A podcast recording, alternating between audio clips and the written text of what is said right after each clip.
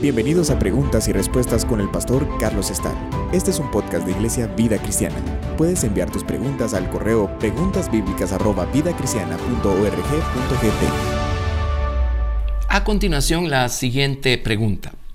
Se dice que es Pedro quien tiene las llaves del reino de los cielos, basándose en la cita de Mateo 16, 19. Y al leer Apocalipsis 1.18 leemos que Cristo revela a Juan en Apocalipsis que Cristo tiene las llaves del reino de la muerte. ¿Qué poder fue entregado a Pedro en Mateo 16, 19? ¿Y a quiénes más? ¿Y qué diferencia hay de las llaves que tiene Cristo y que fue revelado a Juan en Apocalipsis? Discutamos pues este tema de las llaves. Es un tema importantísimo. Las llaves nos hablan de poder, dominio, autoridad, la persona que posee las llaves es la persona que tiene la autoridad para abrir una puerta, para cerrar una puerta y así dejar salir o dejar entrar. Así es que este tema de las llaves es muy, muy importante. Necesitamos no solo entenderlo, sino vivir conscientes para practicarlo. Eh, leamos en primer lugar las, las citas o las escrituras a las que se hace referencia. La primera la encontramos en Mateo capítulo 16 a partir del verso 13. Y leemos lo siguiente.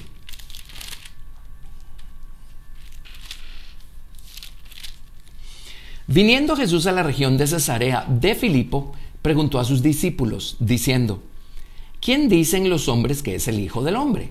Ellos dijeron, unos Juan el Bautista, otros Elías y otros Jeremías o alguno de los profetas.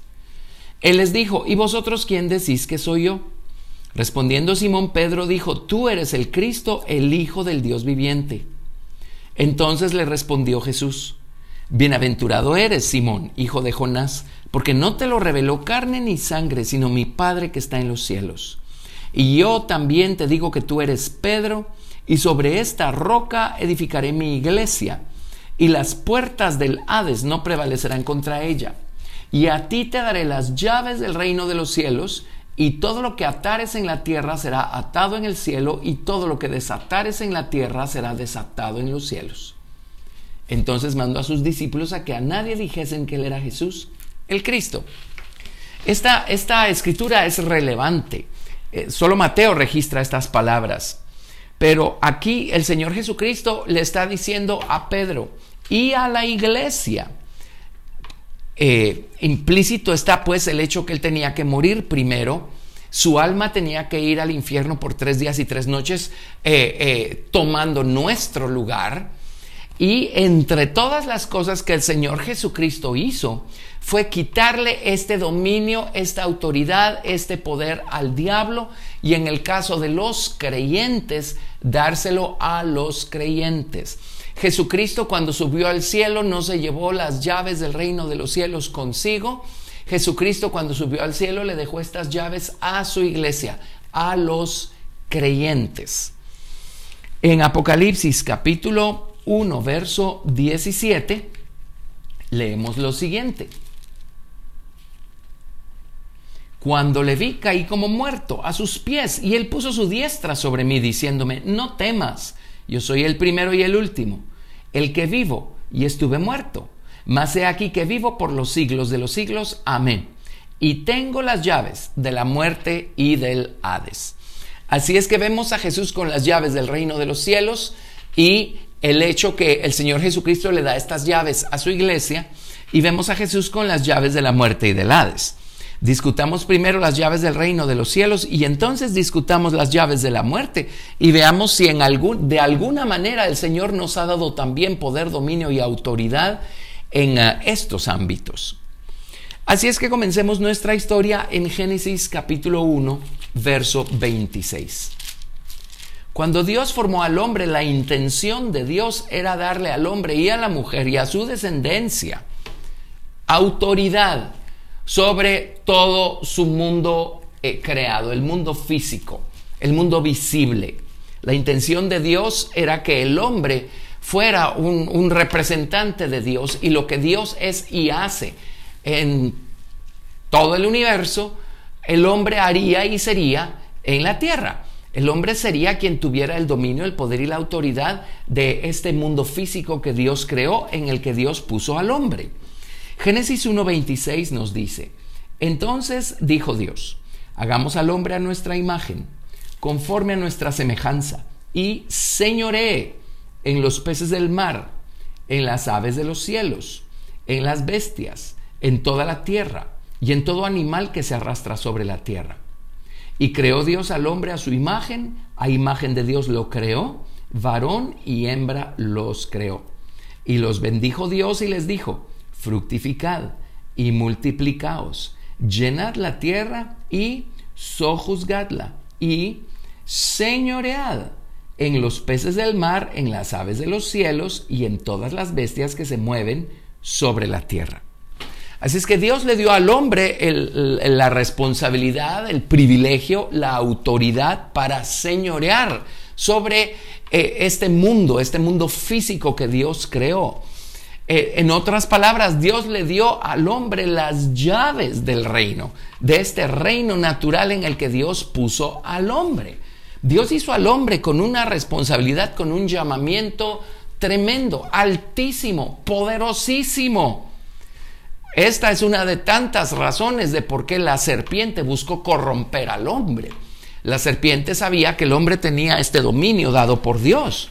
Pero la serpiente, además de querer eh, eh, vituperar y blasfemar en contra de Dios eh, y en contra de su creación, la serpiente lo que quería, el diablo lo que quería, era quitarle este dominio al hombre, hacer que el hombre mismo lo perdiera, que el hombre mismo perdiera la autoridad al desobedecer a Dios, al salirse de debajo de la soberanía de Dios, y entonces así esta autoridad pasaría a manos del diablo. Entonces, dicho y hecho, efectivamente cuando el hombre se puso, se salió de debajo de la soberanía de Dios, porque no obedeció los mandamientos que Dios le dio ahí en el jardín del Edén. Y el hombre se puso bajo la soberanía del diablo. Porque el hombre sí hizo lo que el diablo le dijo, lo que la serpiente le dijo, allá en el jardín del Edén, desobedeciendo así a Dios. Entonces, el diablo se quedó con esas llaves, se quedó con ese dominio, con ese poder, con esa autoridad eh, eh, sobre el mundo creado, sobre el mundo creado de Dios. Veamos algunas citas que confirman esto. Vámonos a 1 de Juan capítulo 5, verso 19 y nos dice lo siguiente. Sabemos que somos de Dios y el mundo entero está bajo el maligno. Aquí vemos cómo el maligno es el que tiene el poder y la autoridad sobre este mundo físico. Ahora, por supuesto, Dios gobierna sobre el maligno mismo. Eh, nada de esto ocurrió y ocurre sin que Dios haya trazado un plan, tenga un propósito y esté gobernando por encima de todas las cosas. Vean Efesios capítulo 2, verso 2, lo que nos dice. Eh, leo verso 1 y 2. Dice, y Él os dio vida a vosotros cuando estabais muertos en vuestros delitos y pecados, en los cuales anduvisteis en otro tiempo, siguiendo la corriente de este mundo, conforme al príncipe de la potestad del aire, el espíritu que ahora opera en los hijos de desobediencia. Así es que quien tiene el poder, el dominio y la autoridad de este mundo es el diablo, el príncipe de la potestad del aire. En tres ocasiones en el Evangelio de Juan vemos a Jesús llamarle al diablo el príncipe de este mundo. En Juan 12:31, en Juan 14:30 y en Juan 16:11. Así es que creo que no tenemos ninguna duda de que el diablo se quedó con ese poder y con esa autoridad gracias a la rebeldía del hombre y a la desobediencia del hombre allá en el jardín del Edén. Pero entonces, eh, regresemos a Mateo capítulo 16, cuando el Señor Jesucristo le dice a Pedro, después que Pedro abrió los ojos espirituales y pudo discernir que Jesús era el Cristo, el Hijo del Dios viviente, el Señor le dice, eh, le dice, tú eres Pedro, y sobre esta roca, la roca de la revelación de que Jesús es el Cristo, sobre esta roca edificaré mi iglesia. Y las puertas del Hades no prevalecerán contra ella. Así es que aquí estamos hablando de puertas. Puertas que pueden ser abiertas y cerradas si tan solo poseemos las llaves. E incluye las puertas de la muerte o las puertas del Hades. Dice, y a ti te daré las llaves del reino de los cielos o estas llaves espirituales, estas llaves del reino espiritual, del mundo espiritual. Acá en este pasaje está incluyendo las llaves de la muerte y del Hades, poder, dominio, autoridad. Así es que a través del Señor Jesucristo, cuando nosotros recibimos a Jesucristo en nuestros corazones y le pedimos a Jesús que nos salve, que nos limpie de pecados y que nos tome por hijos suyos, por hijos del Padre, eh, el Señor nos da las llaves, nos da el poder, el dominio y la autoridad. Tenemos que crecer en Cristo. Tenemos que ser bautizados con el Espíritu Santo. Tenemos que entender su palabra, tenemos que buscarlo en oración para ir entendiendo qué es lo que Jesús nos ha hecho, nos ha hecho ser, eh, qué cosas nos ha concedido, qué cosas nos ha otorgado. Y tan tenemos el poder y la autoridad que nuestras oraciones tienen poder. Cuando le pedimos algo al Señor, el Señor lo hace. Eso significa que tenemos poder y autoridad. Por supuesto, no es poder y autoridad sobre la persona de Dios, pero si entendemos nosotros la autoridad que el Señor nos ha dado, vamos a usar más esas llaves para hacer oraciones puntuales, oraciones efectivas, para pedir por cosas. Y si pedimos conforme a la voluntad de Dios, Dios lo hace. Podemos hacer oraciones enérgicas, oraciones autoritarias, oraciones de mando.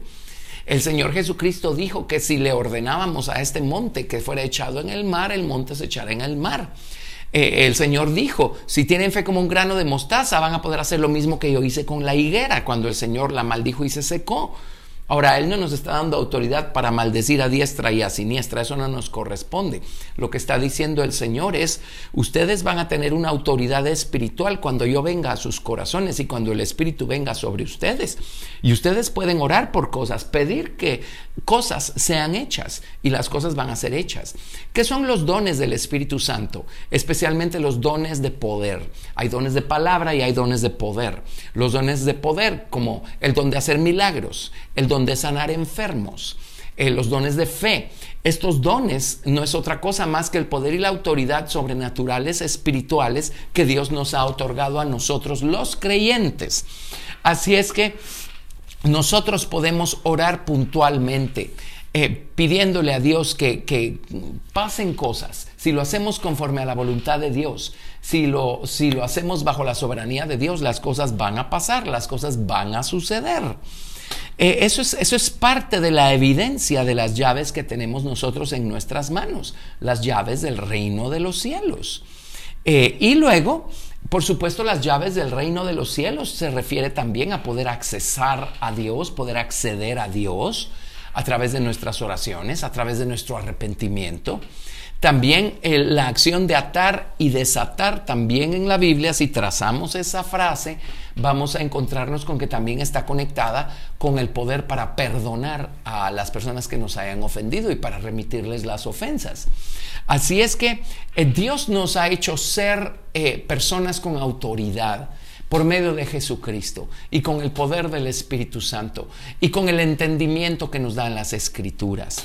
Tenemos que levantarnos y actuar como lo que somos. Tenemos que vivir como lo que somos en el nombre de Jesús.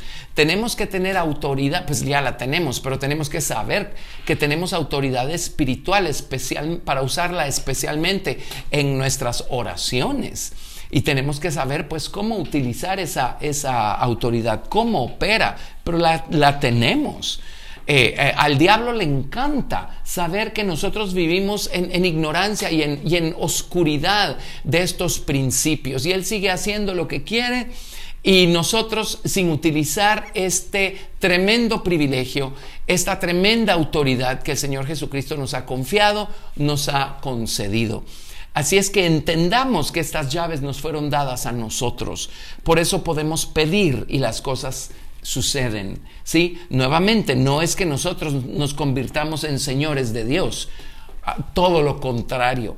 Cuando, empezamos, cuando entendemos la soberanía de Dios y vivimos sumisos a la soberanía de Dios, entonces vamos a ver en operación esta tremenda autoridad que Dios nos da como hijos suyos. Ahora, entre todas estas llaves se mencionan las llaves de la muerte, las llaves del infierno. Y, el Señor le dijo a Pedro, y las puertas del Hades no prevalecerán contra la iglesia. En otras palabras, nosotros también tenemos las llaves que nos permiten accesar el reino de las tinieblas. Por eso el poder que tenemos cuando oramos, especialmente eh, cuando nos involucramos en lo que llamamos la batalla espiritual. Así es que por un lado podemos hacer oraciones enérgicas, oraciones de mando, oraciones autoritarias, y por el otro lado podemos hacer batalla espiritual y ejercer este poder y esta autoridad también sobre el reino de las tinieblas. Ahora, ¿cómo operan las llaves de la muerte? Hagamos, tracemos un poco este tema y regresemos a Primera de Samuel, capítulo 28 del 7 al 15. Primera de Samuel 28. A partir del verso 7, y tenemos aquí la historia del rey Saúl y algo que Saúl hizo a través de lo cual ofendió a Dios y deshonró a Dios. Pero, pero veamos esto. Entonces Saúl dijo a sus criados, Buscadme una mujer que tenga espíritu de adivinación, para que yo vaya a ella y por medio de ella pregunte. Y sus criados le respondieron, aquí hay una mujer en Endor que tiene espíritu de adivinación. Y se disfrazó Saúl y se puso otros vestidos y se fue con dos hombres y vinieron a aquella mujer de noche. Y él dijo, yo te ruego que me adivines por el espíritu de adivinación y me hagas subir a quien yo te dijere. Y la mujer le dijo, he aquí tú sabes lo que Saúl ha hecho, como ha cortado de la tierra a los evocadores y a los adivinos. ¿Por qué pues pones tropiezo a mi vida para hacerme morir? Entonces Saúl le juró por Jehová, diciendo, vive Jehová que ningún mal te vendrá por esto. La mujer entonces dijo, ¿a quién te haré venir? Y él respondió, hazme venir a Samuel. Y viendo la mujer a Samuel, clamó en alta voz y habló aquella mujer a Saúl, diciendo, ¿por qué me has engañado? Pues tú eres Saúl. Y el rey le dijo, no temas, ¿qué has visto? Y la mujer respondió a Saúl, he visto dioses que suben de la tierra. Él le dijo, ¿cuál es su forma? Y ella respondió, un hombre anciano viene cubierto de un manto. Saúl entonces entendió que era Samuel y humillando el rostro a tierra hizo gran reverencia. Y Samuel dijo a Saúl, ¿por qué me has inquietado haciéndome venir? Ahora, les leo esto porque esto es algo que era posible, que podía suceder en la dispensación del Antiguo Testamento antes de la muerte y resurrección del Señor Jesucristo. Hay dos cosas eh, eh, que debemos eh, tomar en cuenta. Número uno, las personas justas como Samuel, las personas justas o salvas en términos modernos, como Samuel, cuando morían en la dispensación del Antiguo Testamento, Jesucristo aún no había abierto el camino a los cielos para esas almas y espíritus. Así es que ellos iban a lo que vemos descrito en los evangelios eh, llamado el seno de Abraham. Ellos iban a este lugar que se llamaba la muerte, donde estaban los justos. Ahí estaba Abraham. Abraham fue alguien tan importante para Dios que este lugar se llamaba el seno de Abraham. Bueno, eh, todos estos eran hijos de Abraham, hijos de Abraham por la fe o por su espiritualidad, no únicamente porque fueran judíos o descendientes literales de Abraham. Pero allí, allí en el seno de Abraham estaban los espíritus y almas de toda esta gente justa. Eh, la Biblia describe, se recordarán en la historia de Lázaro y el hombre rico. Describe al, a, Lázaro en el seno de Abraham y al hombre rico en el infierno o en el Seol y una cima con ese, o sea, una hondonada que separaba un lugar del otro. Por supuesto, el río de vida estaba del lado del seno de Abraham y del lado de la muerte, pues ahí no había aguas de vida, allí solo había tormento. Eh, así es que los justos del Antiguo Testamento iban a este lugar. Esta es la razón por la que Jesús le dijo al ladrón arrepentido, le dijo, hoy estarás conmigo en el paraíso. Estaba refiriéndose al seno de Abraham, a donde se fue el ladrón arrepentido. Cuando confesó a Cristo fue salvo y se fue al seno de Abraham en el momento de, de morir.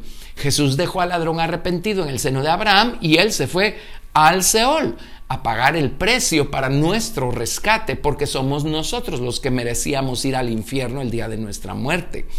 Pero el Señor Jesucristo también fue al Seol a arrebatarle al diablo las llaves del, del, reino de los cielos y las llaves de la muerte y del Hades. Ahora, no quiere decir que el diablo ya no tiene autoridad. Eso es un gravísimo error pensar en esos términos. El diablo es muy poderoso y tiene mucha autoridad. Ahora, toda esta autoridad que él tiene, él se la robó, él la ha pervertido, corrompido, la usa a su sabor y antojo y la usa para destruir y para alejar a la gente de Dios. Él tiene autoridad. No debemos eh, eh, menospreciar la autoridad que tiene el diablo y sus ejércitos. Por supuesto que jamás vamos a comparar esa autoridad corrupta con la autoridad que tiene Jesucristo, el Hijo de Dios por supuesto.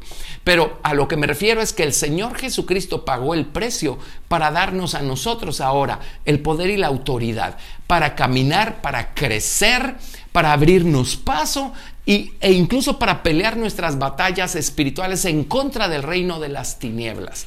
Eh, eh, Jesús fue pues al infierno y luego en el libro de Efesios dice, ¿quién es el que subió a los cielos? Sino, el que también había bajado a las partes más bajas de la tierra.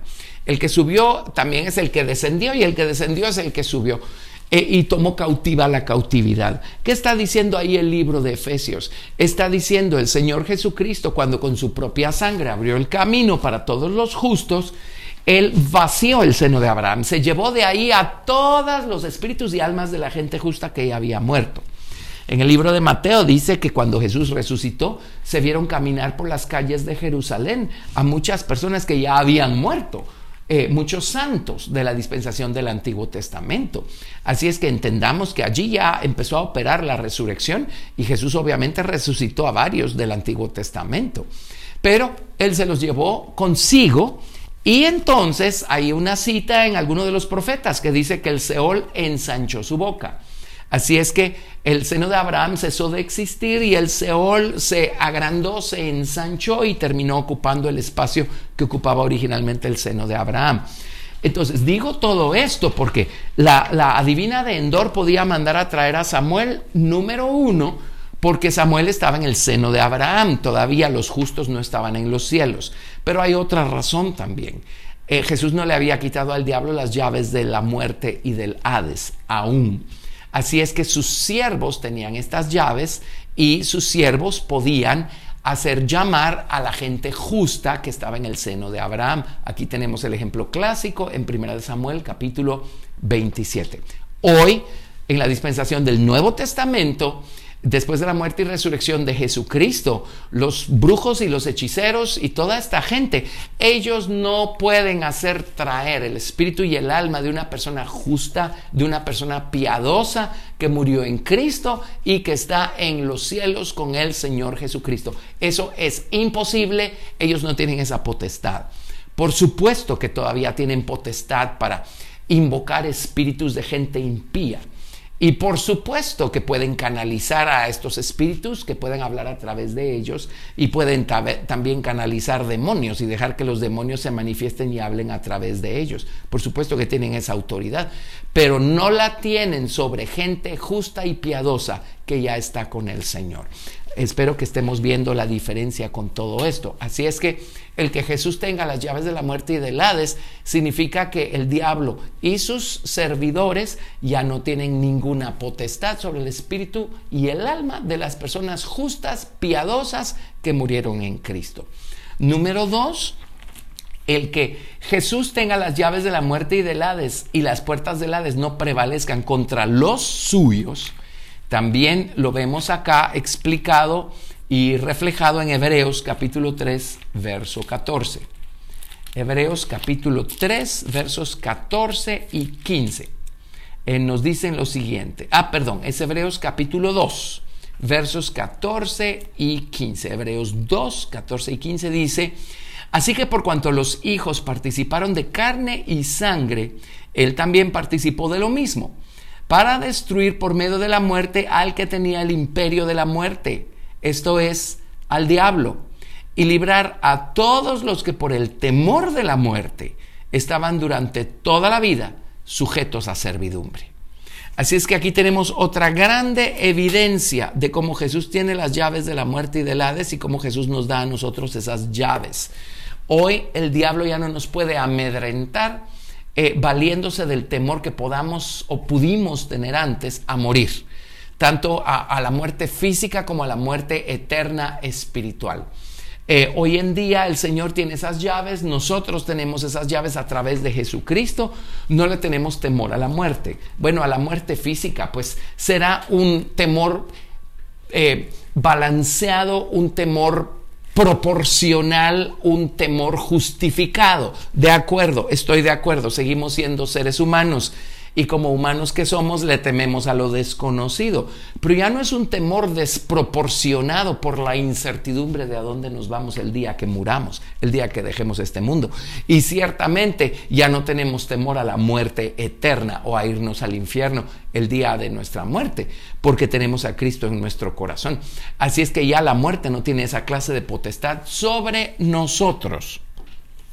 Luego, número 3. Vámonos a Primera de Corintios capítulo 15 a partir del verso 53. Primera de Corintios 15, 53 al 55. Porque es necesario que esto corruptible se vista de incorrupción y esto mortal se vista de inmortalidad. Y cuando esto corruptible se haya vestido de incorrupción y esto mortal se haya vestido de inmortalidad, entonces se cumplirá la palabra que está escrita. Sorbida es la muerte en victoria. ¿Dónde está, oh muerte, tu aguijón? ¿Dónde, oh sepulcro, tu victoria? Y esto se refiere a que cuando sea el momento de la resurrección, ninguna tumba, ninguna muerte, nada, ningún sepulcro nos va a poder retener. El Señor va a resucitar nuestros cuerpos. El día de la resurrección, eso es lo que se levanta, el cuerpo. Nuestro espíritu y nuestra alma ya están con Jesús si morimos antes. Así es que el Señor va a levantar nuestro cuerpo y va a unir nuevamente nuestro espíritu y nuestra alma con un cuerpo resucitado, glorificado, y estaremos completitos, espíritu y alma y cuerpo, con el Señor y en el Señor por todas las eternidades. Así es que el que Jesús tenga las llaves de la muerte y del Hades y el que las puertas del Hades no prevalezcan contra nosotros, significa que el día de, de la resurrección ningún sepulcro nos va a poder retener. Y hay un punto cuatro acá que es importantísimo también. ¿Qué significa que Él tiene las llaves y a través de Jesús nosotros tenemos las llaves al reino de las tinieblas? Esto significa pues que nosotros podemos hacer batalla espiritual. Por eso le dijo Jesús a Pedro, las puertas del Hades no prevalecerán contra mi iglesia. En otras palabras, el mundo de las tinieblas no está cerrado para los creyentes salvos llenos del Espíritu Santo. Al contrario, a través de Jesucristo tenemos acceso al mundo de las tinieblas. Ahora, ¿de qué estoy hablando? Por supuesto, es un acceso santo, legítimo. Pero estoy hablando de poder hacer batalla espiritual y reprender espíritus y reprender demonios y reprender al diablo. Por supuesto que tenemos esa autoridad a través del Señor Jesucristo. Pablo menciona algo muy interesante en Hechos 19, versos 14 y 15. Dice, bueno, leamos, leamos desde el verso 11 para tener aquí un, contexto. Eh, dice, Hechos 19, 11, y hacía Dios milagros extraordinarios por mano de Pablo de tal manera que aún se llevaban a los enfermos los paños o delantales de su cuerpo y las enfermedades se iban de ellos y los espíritus malos salían. Entre paréntesis, aquí vemos en operación las llaves del reino de los cielos y las llaves de la muerte. Dice, pero algunos de los judíos exorcistas ambulantes intentaron invocar el nombre del Señor Jesús sobre los que tenían espíritus malos, diciendo, os conjuro por Jesús, el que predica Pablo había siete hijos de un tal Ezeba, judío, jefe de los sacerdotes, que hacían esto. Pero respondiendo el espíritu malo dijo, a Jesús conozco y sé quién es Pablo, pero vosotros, ¿quiénes sois? Ahora esto a mí me ha impresionado y me ha emocionado mucho desde que supe que existe esta escritura. Sé quién es Pablo, dijeron los espíritus malos. Conocemos a Jesús, sabemos quién es Pablo. En otras palabras, el reino de las tinieblas sabía perfectamente bien quién era Pablo. Por supuesto que saben quién es Jesús, pero sabían quién era Pablo. ¿Por qué? Estoy seguro por la lata que Pablo les daba todo el tiempo, liberando endemoniados, reprendiendo espíritus, reprendiendo demonios, eh, eh, reprendiendo eh, la muerte y las tinieblas sobre la gente, reprendiendo la influencia satánica sobre las personas. Esas son las llaves, el poder, la autoridad, el dominio que Jesús nos ha dado a nosotros como hijos de Dios, como iglesia suya que somos. En, Efesios capítulo 6, verso 11, Pablo menciona algo, lo menciona muy de paso, y hay personas que probablemente pierden de vista lo que realmente está Pablo tratando de decir.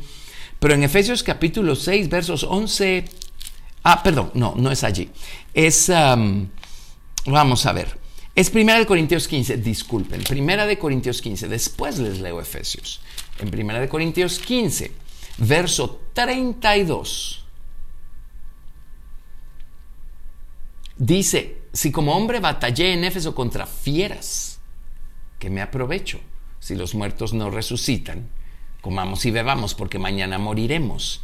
Ahora, ¿estará Pablo hablando que batalló en contra de leones o en contra de hienas o en contra de algún animal salvaje? En Éfeso, Éfeso era una ciudad cosmopolita, yo no creo que haya estado llena de fieras salvajes. ¿O estará hablando Pablo de, criaturas espirituales de las tinieblas? en contra de las cuales libró una batalla espiritual tremenda. Y de hecho, en, eh, hay, diferentes traducciones al hebreo del Nuevo Testamento. Hay una en donde claramente usan la palabra hayot, y es la mismísima palabra que se refiere a los cuatro seres vivientes, por ejemplo, del libro de Apocalipsis o del libro de Ezequiel. Así es que eh, yo no creo que Pablo haya estado hablando acerca de enfrentarse con, con perros rabiosos o con quién sabe qué clase de animales. Yo creo que Pablo está hablando de enfrentarse con niveles espirituales con los que libró una batalla. Ahora, Pablo no está solo en ese asunto, porque uno aquí y allá escucha aprende, lee acerca de testimonios de creyentes que libraron batallas en contra de, de estos personajes de las tinieblas, del mundo de las tinieblas. Así es que Pablo sabía pelear sus batallas espirituales. Con razón, pues, estos demonios dijeron, conocemos a Jesús y sabemos quién es Pablo. Eh, ahora sí, vayámonos por favor a Efesios capítulo 6, verso 11.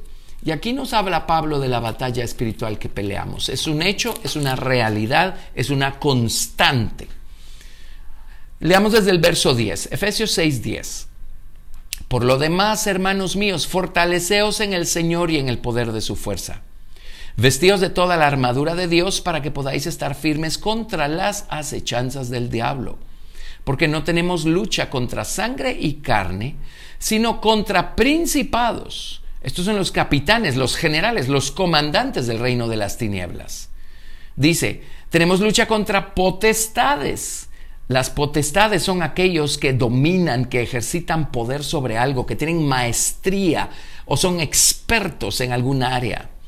Así es que tenemos lucha contra principados, contra potestades, contra los gobernadores de las tinieblas de este siglo. Los gobernadores significa alguien que ejerce superioridad en acción mental. Significa eh, eh, que gobiernan, rigen, dominan. Así es que tenemos lucha contra los gobernadores de las tinieblas de este siglo, contra huestes espirituales de maldad en las regiones celestes o espíritus de maldad, espíritus malvados. En las regiones celestes significan los lugares espirituales. Así es que tenemos una batalla continua que librar en contra de todos estos personajes que se mueven en los lugares espirituales. Para eso tenemos las llaves del reino de los cielos. Eh, eh, no, pues no solo para eso, también, también para hacer milagros, etcétera. Eh, y también para eso Jesús está en nosotros y Él tiene las llaves de la muerte y del Hades. Así es que por medio de Jesús las tenemos nosotros. Nosotros tenemos acceso al reino de las tinieblas. Así es que si vemos a una persona atada, por ejemplo, con algún vicio o algo así. Por supuesto que podemos librar una batalla espiritual y en el ámbito espiritual romper las cadenas que están atando a esa persona. En el ámbito espiritual ordenar que esa persona sea libre, orar enérgicamente a favor de esa persona. Y eh, nosotros hemos visto a lo largo de los años la efectividad de orar de esta manera y ver a estas personas llegar a los pies del Señor Jesucristo. Así es que tenemos que saber que estamos en una batalla continua, pero el Señor Jesucristo nos ha dado las llaves, el poder, la autoridad para librar esa batalla. Así es que qué afortunados somos, qué, eh, tremendamente eh, eh, poderoso es Jesús en nosotros, teniendo Él las llaves, dándonoslas así Él a nosotros. Y a través del Señor Jesucristo somos personas que tenemos eh, eh, grandes responsabilidades y por el otro lado grandes privilegios. Somos tremendamente privilegiados en Cristo Jesús. Ahora no vivamos adormitados, adormecidos en ignorancia a lo que somos y tenemos en Cristo. Usemos esas llaves. Oremos en el nombre de Jesús. Eh, vivamos bajo la soberanía del Padre y nuestras oraciones van a ser poderosas. Y Jesús va a ser glorificado y mucha gente va a conocer a Jesús. Gracias por escuchar Preguntas y Respuestas con el pastor Carlos Estal.